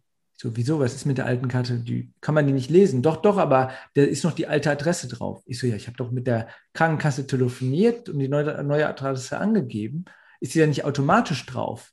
Also, wenn die das ins System reinchecken, dass dann ja. automatisch ein Abgleich von der Krankenkasse kommt, so, ne? Und so, nee, wir sind ja hier nicht in der Zukunft. Äh, was ist denn das hier? Das, sowas haben wir nicht. Die, die dürfen nicht bei uns einfach, die Krankenkassen dürfen bei uns nicht auf unsere Systeme drauf zugreifen. So weit käme das ja noch. Ich so, hä? Habe ich jetzt komplett die letzten paar Jahre verpasst? Ich dachte eigentlich, dass das im Jahr 2021 schon passiert sein sollte. Und ich hatte auch eigentlich das Gefühl, also ich bin mir noch nicht ganz sicher, ob die da mir da irgendwie einen Schmarrn erzählt hat, weil ich dachte eigentlich, dass ich habe, egal, ich habe auf jeden Fall keine neue Karte nach dem Umzug bekommen und bei mir funktioniert alles. Deshalb weiß ich noch nicht genau, wie das zu werten ist. Ja, ja, also ich dachte auch, dass äh, das Thema wäre inzwischen ja. so äh, ich meine, es sind auch immer wieder mal so Dinge, ne, was dann wiederum mit Datenschutz oder ne, ja, ja, äh, genau. sensiblen Daten oder sowas. Aber ist es schon, ne? Also so dieser Gedanke, mh, hm, ne, Internet ist Neuland oder ne, ja. dieses Internet, das setzt sich eh nicht durch, das hält sich doch recht hartnäckig. Genau. Ja, dann war das auf jeden Fall so 2008 in dem Rahmen, als ich dann das Praktikum gemacht habe, da bin ich dann total tief in diese ganze Materie eingestiegen, mhm. in äh, Marketing generell, also vieles hatte ich ja vom Studium E-Mail-Marketing, habe vorher auch schon Praktika in Deutschland gemacht, wo es darum ging, Werbe, Werbetexte zu schreiben für Mailings, also für Postmailings. Und es hat mir total Spaß gemacht. Und dann habe ich halt gesagt, okay, darüber schreibe ich, schreibe ich meine Diplomarbeit. Mhm. Damals war das noch Diplomarbeit, heutzutage ist das ja Bachelor Master. Und dann ähm, bin ich hingegangen, habe meine Diplomarbeit zu dem Thema geschrieben, warum, wie wir B2B-Kunden, also Firmen, wie wir die über die Informationssuche übers Internet ins Netz bekommen, quasi, also in unser Netz, wie wir die, ja. wie wir die dann abholen, richtig. Und das war meine Diplomarbeit 2010, war damals auch noch relativ neu. Mein, äh, ich weiß noch, mein Professor damals ähm, der Professor Dr. Rehse, der leider verstorben ist in der Zwischenzeit, war auch eine ziemliche Koryphäe im Marketingbereich. Und ähm, der hat damals noch gesagt, es geht ja, also wir haben damals viel diskutiert darüber. Er dachte, es geht um dieses E-Procurement-Zeug und so weiter. Also so dieses Thema, wie kann man über Systeme Verkäufe zählen und so weiter. Ich so, nee, es geht ja um Marketing, also um ja. Online-Marketing im eigentlichen Sinn. Wie funktioniert Informationssuche? Wo muss man die abholen? Was muss man denn für Informationen geben? Und da war mir schon relativ klar zu dem Zeitpunkt 2010, dass E-Mail-Marketing quasi ein wichtiges, ja. also ich habe das dann gesehen, dass es auf diesen Messen, dass das total wichtig ist. Und dann bin ich hingegangen, habe gesagt, E-Mail-Marketing. Ähm, das war dann so immer mein Thema, was ich so mit mir herumgeführt habe. Dann habe ich noch in normalen Unternehmen gearbeitet, habe da auch ganz viele verschiedene Sachen gemacht im Unternehmen. Und ähm, also 2010 war ich dann fertig, bin dann ins Unternehmen gegangen und bei dem Unternehmen war ein, und das ist jetzt spannend, da gab es, das war so ein Zehn-Mann-Unternehmen. Ich bin immer nur in kleine Unternehmen am Anfang reingegangen, weil ich wissen wollte, weil ich halt lernen wollte, wie man Unternehmer ist und wie ja. man sowas macht. Also ich habe nicht gesagt, ich dachte halt, in Konzernen lerne ich das nicht. Deshalb mhm. dachte ich mir, so kleine Unternehmen, perfekt, dann kann ich das lernen. Durfte auch direkt Mitarbeiterführung, hatte dann direkt ein Team mit denen ich arbeiten durfte. Also hatte da wirklich super viel Glück, durfte dann in China Einkauf machen, in Dänemark und Schweden durfte ich den äh, Export machen, durfte Vertrieb machen, aber auch Online-Systeme, Online-Shops aufbauen und solche Sachen. Also habe so von allem so ein bisschen mitbekommen. Und irgendwann bin ich dann zu einem anderen Unternehmen, das war 2012, glaube ich, bin ich dann zum anderen Unternehmen rübergegangen. Und das war so eine, Entscheidung, da wusste, da war ich schon selbstständig. Also da habe ich schon quasi mich selbstständig gemacht und äh, wollte halt verschiedene Dinge austesten, war in so einem Startup-Thema für mich drin, habe dann verschiedene Dinge ausgetestet und habe dann einfach so verschiedene Geschäftsideen getestet. War aber nie bei diesem E-Mail-Marketing, weil das war ja immer so ein Mittel zum Zweck und das konnte ich gut und auch das Schreiben gut, aber ich habe das nicht als Geschäftsmodell, das E-Mail-Marketing yeah. selbst gesehen. Und dann haben wir 2014 habe ich damals meinen Geschäft, 2013, 14 habe ich meinen Geschäftspartner kennengelernt. Dann haben wir auch ähm, anderen Leuten gezeigt über IKK, ne, IKK ist nicht, über IHKs und Wirtschaftsförderung, wie man, wie man gründet und so, wie man innerhalb von wenigen Tagen seine Geschäftsziele testet. Und dann irgendwann dachte ich so, ich muss doch, was mache ich denn jetzt selbst? Also ich kann jetzt Leuten beibringen, wie man gründet und weiß viel zum Thema Marketing, das vermittle ich denen auch. Aber irgendwie fehlt mir so dieses, Thema, wo ich auch mein eigenes erfolgreiches Unternehmen vielleicht und wo mhm, ich jetzt sage, ja, das ja. ist mein, mein Daily Business, sag ich mal. Weil das war auch für mich immer, das war nicht heucheln so ein bisschen, aber es war halt, ich wusste halt sehr viel im Marketingbereich, aber ich hatte ja selbst noch keinen Proof of Concept, dass mhm. das für mich, also ich konnte den Leuten halt immer nur einen kleinen Teil zeigen, aber nicht ge gesamt. Und dann habe ich halt 2015 gesagt, ich möchte gerne mit dem Thema E-Mail-Marketing starten. Mhm. 2015 ist auch mein Sohn auf die Welt gekommen. Und mein Geschäftspartner hat damals zu mir gesagt, Alex, wenn du jetzt, ich will ihm da jetzt nicht Unrecht tun, aber so habe ich es verstanden, Alex, wenn du jetzt ein Papa wirst, dann wirst du ja gar nicht mehr richtig rocken können. Dann wirst du ja gar keine Energie mehr haben, weil du die ganze Zeit nur müde bist und so weiter. Der, mein Geschäftspartner war, hatte, hatte keine Kinder, hat auch jetzt aktuell noch keine Kinder. Ähm, was überhaupt nicht schlimm ist, aber äh, okay, dann habe ich das gehört und dann habe ich allen Leuten verschwiegen in dieser ganzen Startup-Szene, wir hatten dann die Ruhrgebiets-Startup-Szene mhm. aufgebaut, habe ich niemandem erzählt, dass ich Papa bin. Ja. Weil ich dachte, ich möchte nicht darüber definiert werden, dass ich jetzt der Papa bin, sondern ich wollte erstmal über für mich wäre das total wichtig und ich habe da auch total von Anfang an, ich habe alle Elternzeiten mitgenommen, die man so mitnehmen ja. kann. Ich habe, äh, wir haben in den Elternzeiten haben wir in verschiedenen Orten gelebt und haben dann auch mal Teneriffa und Amerika haben wir lang, also da haben wir wirklich alles mitgenommen, was man so mitnehmen kann. Und ähm, dann war ich trotzdem so, dass ich dann versucht habe, niemanden großartig davon, also ich wollte halt so mein Business und dann, und dann habe ich irgendwann festgestellt, das macht überhaupt keinen Sinn. Und in dieser Ruhrgebietsszene, da war auch für mich so, das war so für mich so ein End, da war, habe ich jetzt schwimmen gelernt und so weiter, aber ich wollte jetzt was Besseres, äh, nicht was Besseres, Blödsinn, aber ich wollte jetzt quasi die nächste Stufe machen. Ne? Ja, ich, wollte, ja. ich wollte jetzt irgendwie, und dann habe ich halt 2015 mir irgendwann mal die E-Mail-Marketing-Helden-Domain gesucht und habe dann gesagt zu meinem Geschäftspartner, pass mal auf, ich möchte noch was Eigenes machen und ich möchte auch eine eigene Brand, ich möchte eine eigene, ich möchte eine eigene Marke machen und das Thema E-Mail-Marketing passt ganz gut. Wir haben da auch schon ein, zwei Online-Kurse damals mal dazu gemacht, weil ich dann gesagt habe, ja, dann bringen wir doch den Leuten ein bisschen Marketing auch per Online bei und so weiter. Und dann habe ich 2016, ich weiß noch, 2016 bin ich dann, haben wir die Elternzeit genommen und in der zweiten Hälfte, also in der Elternzeit habe ich mich ganz stark, obwohl wir dann am Reisen waren, habe ich mich mit einem Laptop hingesetzt und habe dann ähm, mein erstes Freebie damals selbst für die E-Mail-Marketing-Helden gebaut. So, weil das ja, ne, so, ich habe dann E-Mail-Marketing für die E-Mail-Marketing-Helden erstmal, so dass man das damit startet. Und dann ist das abgegangen. Also in dem Moment ist das für mich im Nachhinein hat das lange gedauert, weil so, wir kennen uns ja jetzt auch schon ein paar Jahre, aber in dem Moment hat das lange für mich gedauert. Es war schnell insgesamt, aber es hat, es hat sich trotzdem für mich langsam ja, angefühlt. Ja, ja. Und dann ist es 2016, hatte ich dann ein paar Leute kennengelernt, ein Netzwerk aufgebaut, habe dann langsam gestartet, habe bei den digitalen Nomaden, weil das so eine Szene war, mit der ich sehr viel gearbeitet habe, habe da viel Freebies und so, habe dann geguckt, wie kann man die Leute reinholen. Früher war das E-Mail-Marketing oder das so, so Social Media, Facebook war auch nochmal ein bisschen anders. Ne? Ähm, da durfte man noch ein paar Sachen mehr als heutzutage. Ähm, heutzutage ist das ja alles ein bisschen, also früher war das so ein bisschen der, so der wilde Westen 2015, 16, mhm. so in dem Rahmen. Und da war auch noch nicht so viel reglementiert. Es gab noch nicht so viel Werbung bei Facebook und die haben dann noch einen anderen Fokus gehabt, zumindest damals noch einen leicht anderen.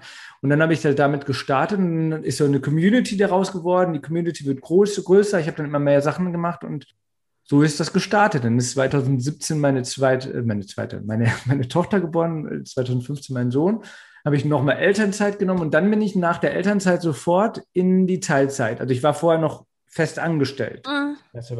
Und 2017 nach der Elternzeit bin ich dann sofort, habe das schon vorher angemeldet und bin dann, habe dann die Stunden reduziert auf, keine Ahnung, ich glaube, das waren, ich weiß es gar nicht mehr, 20 oder 24 Stunden. Also ich habe wirklich dann ordentlich runter reduziert, weil ich auch wusste, ich kann nur einmal reduzieren. Danach dieses ständige Reduzieren, das wird vom Arbeitgeber nicht so gewünscht, ist nicht so gewünscht. Mhm. Und dann bin ich aber ganz schnell, also das war, dann ist das ganz schnell besser, also umsatzmäßig ist viel reingekommen und so weiter. Und dann habe ich es nochmal reduziert und dann, äh, beziehungsweise nicht nochmal reduziert, sondern dann habe ich nochmal eine zweite, in Anführungszeichen eine zweite Elternzeit dran gehangen. Mhm das ging aus irgendeinem technischen Grund und bin dann nach der Elternzeit nie wieder zurückgekommen. Mm, ja. Und bin seitdem komplett, komplett durch, ne?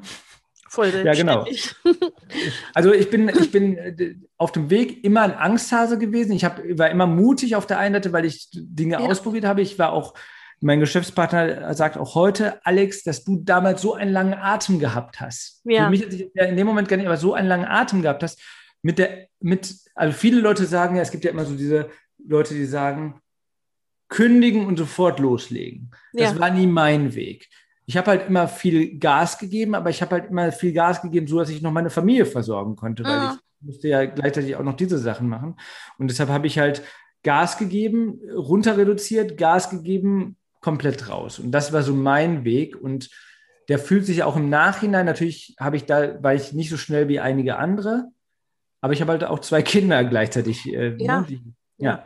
Ja, das ist so, also da sind ganz, ganz viele und welche wichtige Punkte, wie ich finde, drin oder was sich auch, ne, was sich auch in meiner Community immer wieder zeigt. Zum einen hast du als Papa genau das erlebt, was viele Mütter ja erleben. Ne? Jetzt ja. ist die Mutter und naja, ne, also so irgendwie einerseits, als hätte man Hirn Ambitionen und äh, können Fähigkeiten so gleichermaßen ein bisschen ja. verloren oder was auch immer. Und wirklich dieses, was dann ja sehr, sehr oft passiert, dass viele es eben auch verstecken, dass Familie, ne, so als Bildschirmschoner oder als Foto auf dem Schreibtisch, alles schick, ne? Aber mhm. es sollte dann doch bitte eine Frau, ja. Schwiegermutter, sonst wen geben, der sich ansonsten ne, um den Rest kümmert. Ja. Äh, alternativ auch Kindergärten, Schulen. Auch das erleben wir ja momentan. Ne? Mit Corona auch letztendlich wieder.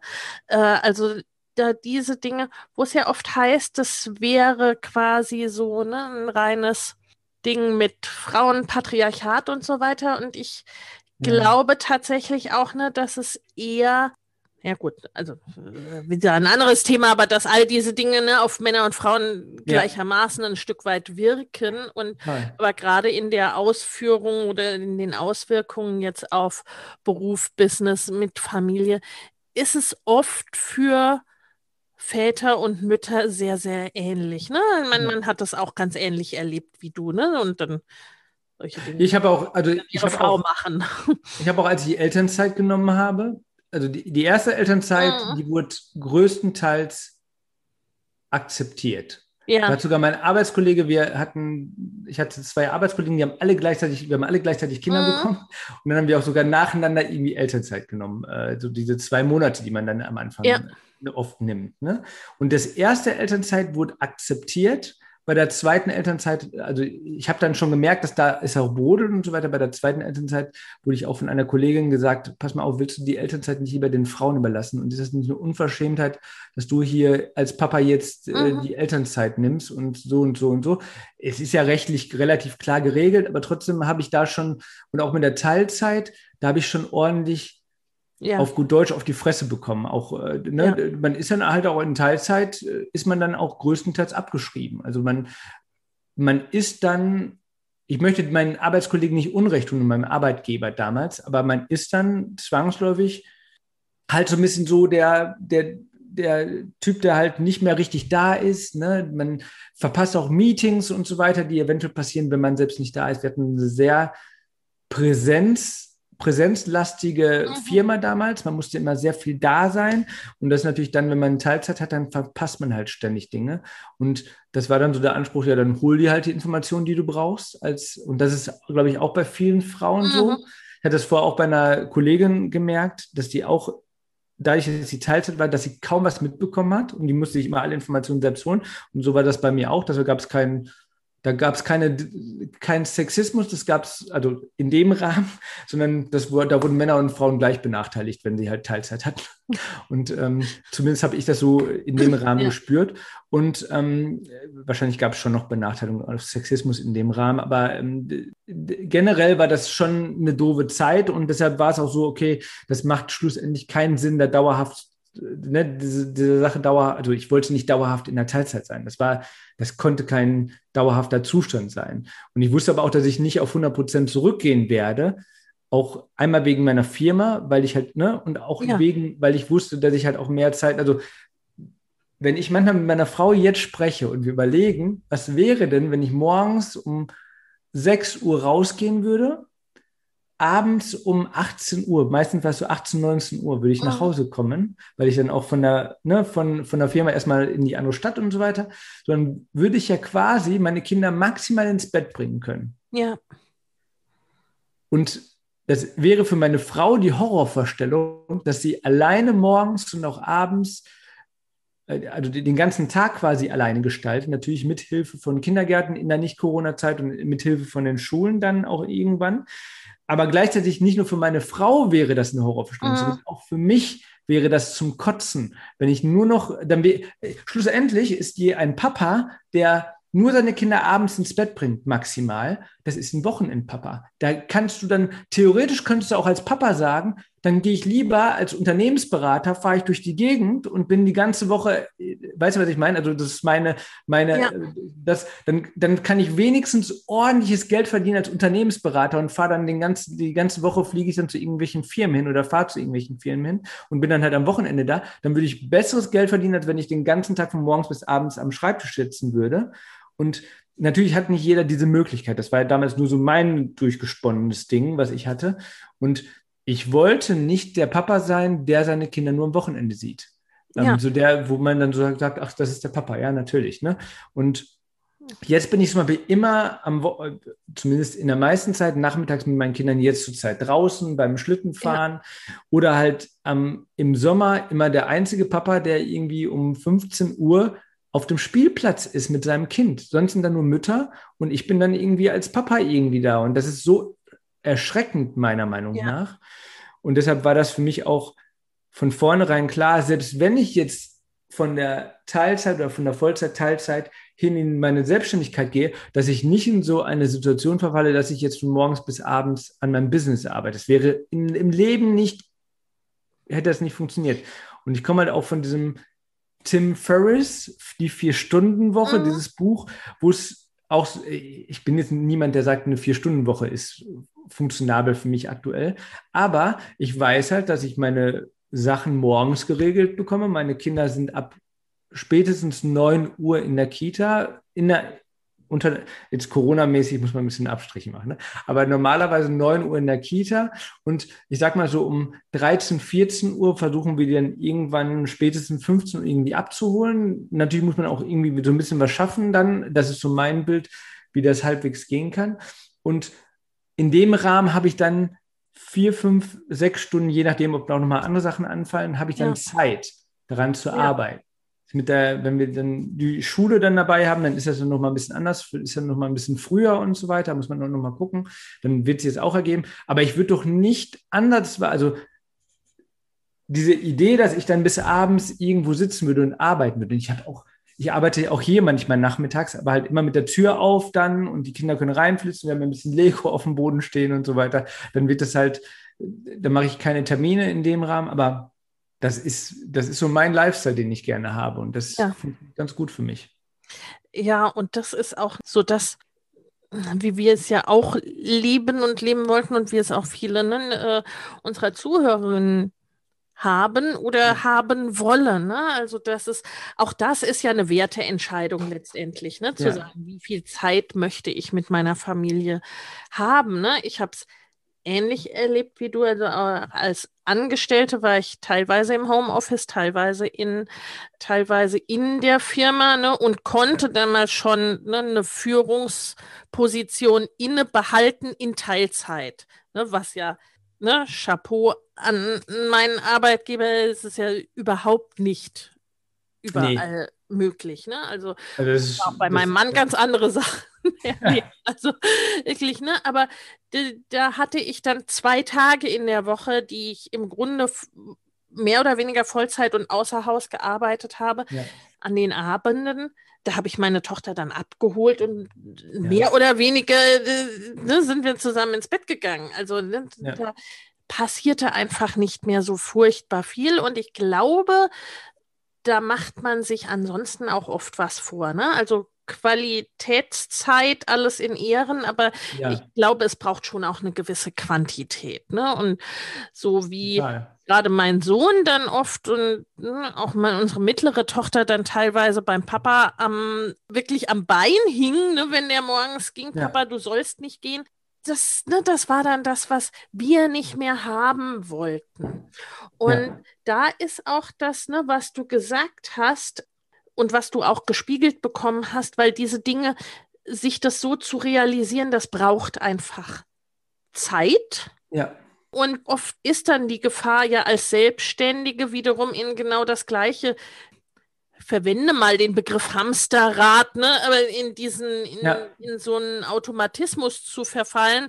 Äh, ne? Ich mache das jetzt und mache das jetzt und äh, da dann auch entsprechende ja. Zeiten zu arbeiten und Tim Ferriss, ich kenne keinen, der das wirklich ne, letztendlich tatsächlich so lebt, aber es mhm. machte diese Idee des Geschäftsmodells auf, ja. ne? diese Idee von der quasi das Einkommen, das Unternehmen, den Lifestyle unabhängiger von der Arbeitszeit zu gestalten ohne dass ich jetzt ne, Privatier sein muss, reicher Erbe sein muss, ähm, ne, ja. dass mein Geschäftsmodell Dinge sind wie, ne, wie Immobilien, die ich vermiete äh, oder solche Dinge oder produzierende Unternehmen ne, mit großem Mitarbeiterstamm. Also alles ja auch Dinge, die ja. gar nicht für jedermann so funktionieren. Ne? Du äh, hast es eingangs gesagt, ne? du kommst aus einem, du kommst aus einem Arbeiterhaushalt also so, wo wir ja auch mit unterschiedlichen Voraussetzungen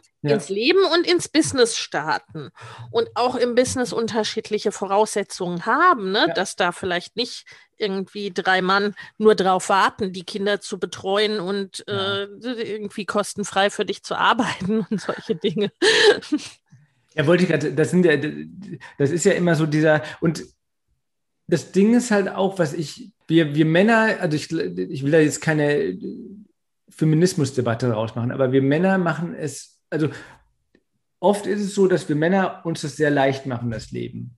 Auch manchmal hart. Ich glaube auch, dass, dass so die, aber was ich zum Beispiel häufig gehört habe, wenn es in meinem Freundeskreis und so weiter geht, wer bleibt zu Hause, wer arbeitet. Das ist mhm. ein klassisches Ding. Ja, du, manche sagen, ja, der Mann, ne, die Frau muss bei den Kindern und so weiter. Das ist dann dieses Typische. Und dann gibt es ja noch diese De Debatte, der, der mehr Geld mhm. verdient, mhm. geht arbeiten und der, der nicht mehr Geld verdient, bleibt zu Hause. Und das ist ja auch in der Regel die Frau. Also das ist ja auch nur Schlussendlich, ja. also ja. einfach bedingt dadurch, dass wir halt einfach unterschiedliche Startvoraussetzungen in einer Welt, die nicht perfekt ist, haben, gibt es halt oft dann diese Debatte, ja, ja, wir machen das ja total fair und ehrlich. Der Mann, ich gehe jetzt als Mann arbeiten, das hat gar nichts mit mir zu tun, das hat damit, damit was zu tun, dass ich mehr Geld verdiene und dass wir das Geld ja brauchen, ist aber Blödsinn. Also es ist halt genauso eine Debatte, die geführt werden sollte in der Beziehung. Und deshalb war es für uns so, dass ähm,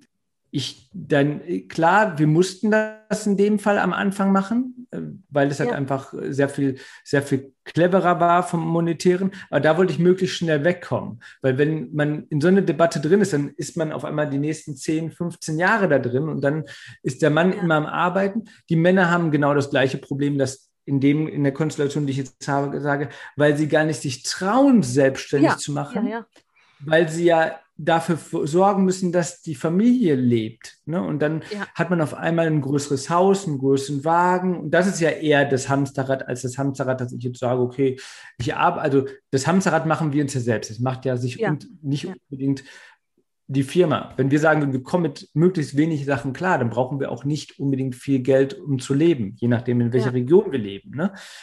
Im Ruhrgebiet ist es zumindest immer noch so, dass man relativ günstig hier auch noch leben kann. Auch wenn jetzt am Phoenixsee das nicht der Fall ist, aber generell ist das so.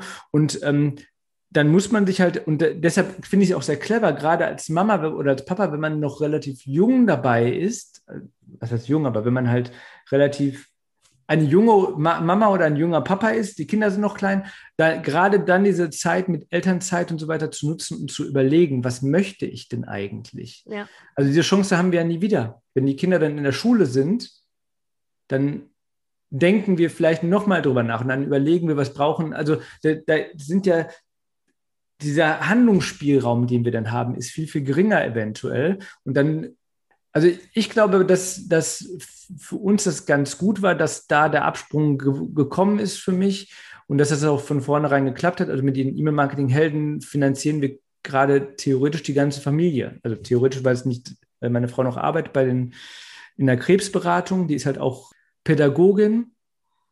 Und das ist halt alles super gut möglich, weil wir halt einfach mit E-Mail-Marketing-Helden ein gutes Geschäftsmodell gefunden haben, mit dem wir einfach die äh, Familie gut ernähren können, ohne dass ich mich jetzt hier irgendwie von morgens bis abends tot arbeiten muss oder kaputt arbeiten muss. Ne? Ja, und das ist halt eben das, ne? Also mit Familie und je nachdem auch, ne, das wie, zum Teil auch, ne, das, ja. äh, das Alter äh, und so weiter, ne, wann man Eltern wird, je nachdem, ne, dann hast du vielleicht auch schon einen gewissen Lebensstandard, will ich es mal nennen, ne? oder Dinge, die irgendwie zu bezahlen sind. Ne? Und dann ja. ist natürlich ne, für die Familie ist die auch finanzielle Verantwortung ja auch da. Das macht es nicht so leicht an der Stelle, ne? weil das ja, äh, ne, genau. ne, für mich selber kann ich leicht sagen, naja gut, ne, im Zweifel gehe ich nachts Kellnern, damit bringe ich mich immer irgendwie durch. Und äh, ne, wenn ich 30 Tage am Stück äh, Nudeln mit Salz esse, ne, dann ist das meine Sache, aber das, ja. das quasi für die ganze Familie einschließlich Kinder zu entscheiden, ist schwierig. Ne? Also genau. so. Mm. Und ich meine, das ist ja auch ein Rahmen, wenn wir jetzt mal, also ich als Student kann ich jetzt noch genau sagen, als Student bin ich mit 600 bis 800 Euro pro Monat ausgekommen, inklusive Miete und so weiter. Da war, das war alles kein Problem und ich habe gut gegessen generell. Ja, also ich habe ja. immer, ich habe immer mit Freunden gekocht und so weiter und was heißt gut gegessen, aber es war halt immer so, dass ich da super viel Spaß hatte. Ich hatte ja. nicht super viel Kohle insgesamt als Student, aber das war immer alles ausreichend. Wenn ich heute überlege, was so eine vierköpfige Familie ungefähr braucht, damit man halbwegs gut davon leben kann, dann ist es ja ein Vielfaches von dem, also diese 600 bis 800 Euro. Und das ist halt einfach, das multipliziert sich irgendwann. Es also, sind halt auch, ne? Es sind, ja. ist halt auch eine Vielzahl an Personen schlicht und ergreifend. Genau. Ne? Also und du, du kannst ja nicht sagen, klar, wenn du Ersparnisse hast, die wir zu dem Zeitpunkt auch hatten, also wir waren nicht so, dass wir irgendwie auch da nicht gesagt haben, wir haben jetzt irgendwie keinen Puffer, sondern wir haben immer guten Puffer gehabt durch meine Arbeit vorher auch, wo ich dann immer viel zurückgelegt habe für solche Zeiten. Den, wir brauchten den Puffer schlussendlich nicht, das war eine gute Sache. Aber generell war es so, dass ich nicht hingehen wollte und dann sagen wollte, okay, jetzt lebe ich irgendwie von einem Puffer oder jetzt lebe ich davon, aber also ich, ich wäre im Leben nicht auf die Idee gekommen, vielleicht in einem anderen Universum, ich wäre im Leben nicht auf die Idee gekommen, sofort voll, also sofort zu kündigen und Vollzeit. Ja, aber das ist, ne, das ist auch ganz stark Typsache in ja. meiner Erfahrung, ne? auch mit meinen Klienten, ne? den einen entspricht es dann wirklich zu springen ne? und dann ja. äh, ist das das, ja. was funktioniert ne? und andere wieder dann auch eher in eine gewisse Schockstarre und dann tut sich gar nichts. Ne? Also ich kenne davon mehr Leute. Also ich kenne mehr Leute von denen, die die, die 100 also die gesagt haben, hier, all in, ich gehe, ja. ich kündige und, und ich kenne auch viele, die richtig erfolgreich geworden sind. Ja. Ähm, und ich glaube, das sind auch die Geschichten, die häufiger erzählt werden. Also Leute, die alles riskieren und so weiter. Ich glaube, das wird häufig erzählt. Ich kenne viele, die sagen dann, wenn ich dann meine Geschichte erzähle, Alex, ich wusste gar nicht, dass das möglich ist mit Teilzeit und ich wusste gar nicht, dass es das möglich ja. ist. Ich habe auch Vorbilder gehabt, also ich habe auch das mit, dass ich dann nochmal das Jahr Elternzeit gemacht habe, wo ich ein Jahr quasi eine Sicherheit theoretisch kann zurückgehen, aber gleichzeitig auch äh, ein Jahr komplett einfach dann äh, mein, mein Ding machen kann. Das hat mir ein Freund gesagt, dass das möglich ist. Und dann vorher gab es einen Freund, der irgendwie Teilzeit gelebt hat. Ja. Nicht, weil er Kinder hatte, sondern weil er, der wollte immer jeden Freitag frei machen. Der wollte, ja. hatte sich überlegt, jeden Freitag frei machen. Und dann hat er sich irgendwie ähm, Teilzeit genommen und hat dann jeden Freitag, und das war für ihn am Anfang hat er das über einen Urlaub versucht. Da hat er irgendwie 30 Urlaubstage gehabt und dann hat er versucht, ein halbes Jahr jeden, also hat keinen richtigen Jahresurlaub gemacht, sondern hat sich nur verrückter Typ. Ja. Und deshalb genau. erzählen wir im Podcast diese Geschichten, weil ja. es Vorbilder braucht. Ne? Ja. Und weil wir für diese Lebensmodelle keine Vorbilder haben. Das ist ja, ne, das ist ja, sind ja. ja alles Entwicklungen der letzten 20 Jahre. Das ist nichts, was unsere Eltern oder Großeltern hätten leben können. Und hinzu kommt ja unsere eigene Sozialisation und Dinge, die wir aufgrund dessen auch glauben, ne, was man so, ne, die, die, die genau. Verantwortung oder ne, dass man irgendwie die Zuständigkeiten und all solche Dinge. Und das sind dann natürlich auch Entscheidungen. Und da ist es ganz, ganz oft, dass es gerade mit Familie, dass es wirklich ne, dieser Marathon ist, dass es ein paar Jahre braucht, dass es ja. eher eine, wie du gesagt hast, ne, so du, ihr habt auch zum Teil das Modell, der, der mehr verdient, arbeitet, äh, mehr gelebt, aber mit nicht, dem ja. Fokus, mit dem Blick darauf, mit sozusagen der Ausrichtung des Kompass darauf, wir wollen das irgendwann anders. Ne? Und ja. das sind Entscheidungen und da sind einfach ne, 50-50 Modelle, äh, ne, die, die, die Unternehmerschaft, so wie wir sie leben, solche Sachen, das sind dann nicht die leichtesten Wege im ersten Schritt. Ja. Und da braucht es dann genau das, was du dir auch gespiegelt bekommen hast, ne, mit dem Durchhaltevermögen und ja. meine Güte, ne, dass du das gedacht hast. Da braucht es dann halt das Durchhaltevermögen und das speist sich letztendlich aus ja. dem, aus dem festen Wunsch. Ja, total. Auf eine bestimmte Art und Weise haben zu wollen. Ne? Also, ja. dass es, dass es, dass man dahin will und darauf hinarbeitet. Ne? Weil sonst ne, reiht man sich in die 97 Prozent der Unternehmer ein, die es letztendlich auch nicht, nee, und, nicht äh, schaffen. Ne? Also. Äh, da ist auch richtig viel Nachtschichten bei. Also ich glaube, ja. ich habe eine Zeit lang, ich habe nur von, äh, das gibt, ich will nicht den Namen nennen, aber es gibt so einen biologischen Energy Drink, der nicht so schlimm ist wie die, ganzen Sachen, die da draußen so sind. Und davon, also ich habe so, so, einen Typen ähm, fast einen Porsche finanziert damit. Äh, ich glaube, wir wissen ungefähr, wen, wen wir meinen. Also, ja, ne? genau. also das sind, ja. und das macht man nur, äh, weil man etwas ja. möchte. Aus einer, ne, du hast sie irgend, irgendwo in der Mitte schon genannt, ne, aus dieser intrinsischen Motivation Total. heraus. Nicht aus einem, weil dir irgendwer sagt, ne, das ist eine coole Sache, das solltest du mal so machen. Ne? Ja. Und auch nicht aus der reinen Geldmotivation heraus, nee. weil das, das hält dann nicht lange, äh, nicht lange genug. Und was ich auch sehr spannend fand bei deiner Geschichte, dass sich ja viele Dinge schon so durchziehen, ne? wirklich aus der, ja. aus noch dem Ende der Schulzeit und so weiter. Ne? Also so diese, diese Interessen und der rote Faden und was so ja. wichtig ist dann auch in der Tätigkeit, äh, ne? das ist so, ja, es gibt dann letztendlich ne, so ein, ein rundes, eine runde Sache zusammen und ja. dass dann letztendlich sich das ja auch auszahlt, dass du all deine Interessen und dein Wissen, also auch dieses fundierte betriebswirtschaftliche Wissen, das du ja. hast und dass sich, dass dich letztendlich ja dann auch wiederum abhebt, auch zum Teil ja. von Kollegen, ne? weil ich finde es wichtig, dieses, ne, dass wir uns unsere Berufe neu erfinden sozusagen, aber gleichzeitig ne, dieses tiefe Wissen hebt dich zum Beispiel ja sehr ab von vielen Kollegen, die halt ne, seit zwei ja. Jahren E-Mail-Marketing machen, weil das gerade irgendwie eine coole Nische war, die noch nicht so viele besetzen. Ne? Also wo du dann einfach dieses ja. grundlegende Marketingwissen und diese, ne, diese übergeordnete Brille da noch mitbringt. Ja, ich glaube, dass äh, viele Leute meckern immer über die Unis und sagen, ach ja, muss man gar nicht machen und lieber Learning by Doing. Ich sehe das zum Teil ähnlich. Learning by Doing ist wichtig. Aber was ich an der Uni gelernt habe für, von diesem konzeptionell, also wie generell diese Mechanismen funktionieren in der Wirtschaft, auch bezogen, bezogen auf Marketing speziell, das hat mir super viel weitergeholfen. Und ähm, ja. ja, das hätte ich im, also das hätte ich mir Klar kann man es auch gut lernen und es gibt da tolle Online-Kurse da, da draußen, die zum jedem Thema einen weiterbringen und so weiter.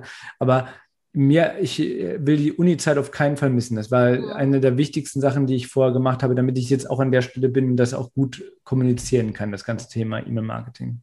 Lieber ja. Alex, das, ich glaube, ne, das ist so wirklich ein umfassendes Bild und eine umfassende Geschichte auch, ne, wie man es machen kann. Und ich bin sehr, sehr froh, dass es wie dich auch immer mehr Papas gibt, die sagen, ich möchte so und so leben und darauf arbeite ich hin, ne, weil letztendlich ja. wir sind alle die Gesellschaft, also ne, so die Veränderung, die wir haben wollen oder dass wir, wir, wir es haben wollen, muss halt dann ja. auch irgendwer damit starten. Insofern finde ich das ganz gut. Es tut auch gar nicht so weh. Also das, ist, das, das tut auch gar nicht weh. Im Nachhinein war das alles, ich habe immer dieses von 50 Cent gab es doch immer Die Rich oder or Die Trying. Und ich dachte die ganze Zeit, geht denn mein Plan auf? Dass ich irgendwann selbstständig, ja. ich, ne, geht er auf oder werde ich am Ende verarmt irgendwo? Ja. Ich meine, um reich werden geht es mir nicht in dem Rahmen, aber will, werde ich irgendwo verarmt sitzen und sagen, shit, der Plan hat nicht funktioniert. Und das war halt etwas, wo ich gesagt habe, okay, dieses Risiko gehe ich jetzt eine gewisse Zeit lang, mhm, ein paar ja. Jahre ein. Immer natürlich, ich bin sehr optimistisch, ich bin super Optimist ähm, und äh, glaube nicht so an diese negativen Sachen. Ich glaube, wenn man die richtig, wenn man Dinge tut, die einen Spaß machen, dann kommt auch automatisch der Rest. Absolut. Aber das hätte auch, also wer weiß, ne? Das hätte auch nach hinten gehen können, theoretisch. Aber ich meine, dann fällt man trotzdem weich. In Deutschland fällt man generell Absolut. weich mit dem ganzen Sachen. Absolut. Also, ne, da, da, wo man dann wirklich auch den Mut zum Ausprobieren haben, haben darf. Lieber Alex, zum Abschluss habe ich immer diese eine Frage. Also, ne, gibt es so einen Satz oder etwas, ne, wo du sagst, das möchte ich gerne mitgeben. Das ist mir wichtig, dass die Leute das wissen oder ne, das ist so mein, mein heißer Tipp. In Bezug auf E-Mail-Marketing oder generell? Eher generell wahrscheinlich. Ich glaube, ich glaube sehr stark daran, dass man nicht perfekt sein muss, sondern ich glaube daran, dass man einfach tun muss und dass man mhm. umsetzen muss. Und so hat sich das für mich immer gelohnt. Also es gibt so ein, ich überlege gerade wieder von Casey Neistat, das ist ein YouTuber, der hat so ein Zitat, ich glaube, irgendwas mit Work It oder sowas. Ne? Also mhm. so ein bisschen dieses Tu es einfach, mach es, ja. ne? setz es um. Und ich glaube, das ist für mich so etwas, ich glaube nicht an Perfektion dauerhaft, sondern ich glaube daran, dass wir einfach, wenn wir einen Wunsch haben und auch wenn wir eine kleine Idee im Kopf haben, dass wir daran arbeiten dürfen, dass wir diese Sachen anfangen dürfen und dann uns einfach auf dem Weg sehen können, wie das Ganze ob das Ganze für uns funktioniert oder nicht. Und dann darf man immer noch entscheiden. Und deshalb bin ich ein großer Fan davon, einfach einfach umzusetzen, anzufangen absolut. zu starten. Ja, absolut. Vielen, vielen Dank. Gerne. Lieber Alex, wo finden wir dich denn? Was dürfen wir in den Show Notes verlinken? Ja, ihr könnt am Phoenixsee laufe ich öfter mal herum, da kann man mich sehen, aber das ist nicht ah. das, was du ah. sagst. Ansonsten äh, unter e-mailmarketinghelden.de und bei Facebook habe ich eine eigene Community, eine eigene Facebook-Gruppe. Mhm. Da einfach mal E-Mail-Marketing-Helden suchen. Es gibt auch spezielle Gruppen zum Thema Active Campaign und so, aber ich glaube, das geht zu weit. Das heißt, einfach mal bei den E-Mail-Marketing-Helden in die Community kommen. Da kriegt man einiges mit von mir und dann weiß man auch, wie man mehr Liebe versendet und weniger Spam. Super. Vielen, vielen Dank. Alles, alles Liebe und glaube, ja, meine Community auch außerhalb des Podcasts kriegt ja sowieso auch immer was von dir mit. Ja, definitiv. vielen, vielen Dank und Gerne. alles Gute. Dankeschön. Ciao. Wenn dir der Familienleicht Podcast gefällt, dann abonniere ihn doch einfach und lass uns auch gerne eine Bewertung bei Apple Podcast da. Hab eine gute Zeit und bis zum nächsten Mal.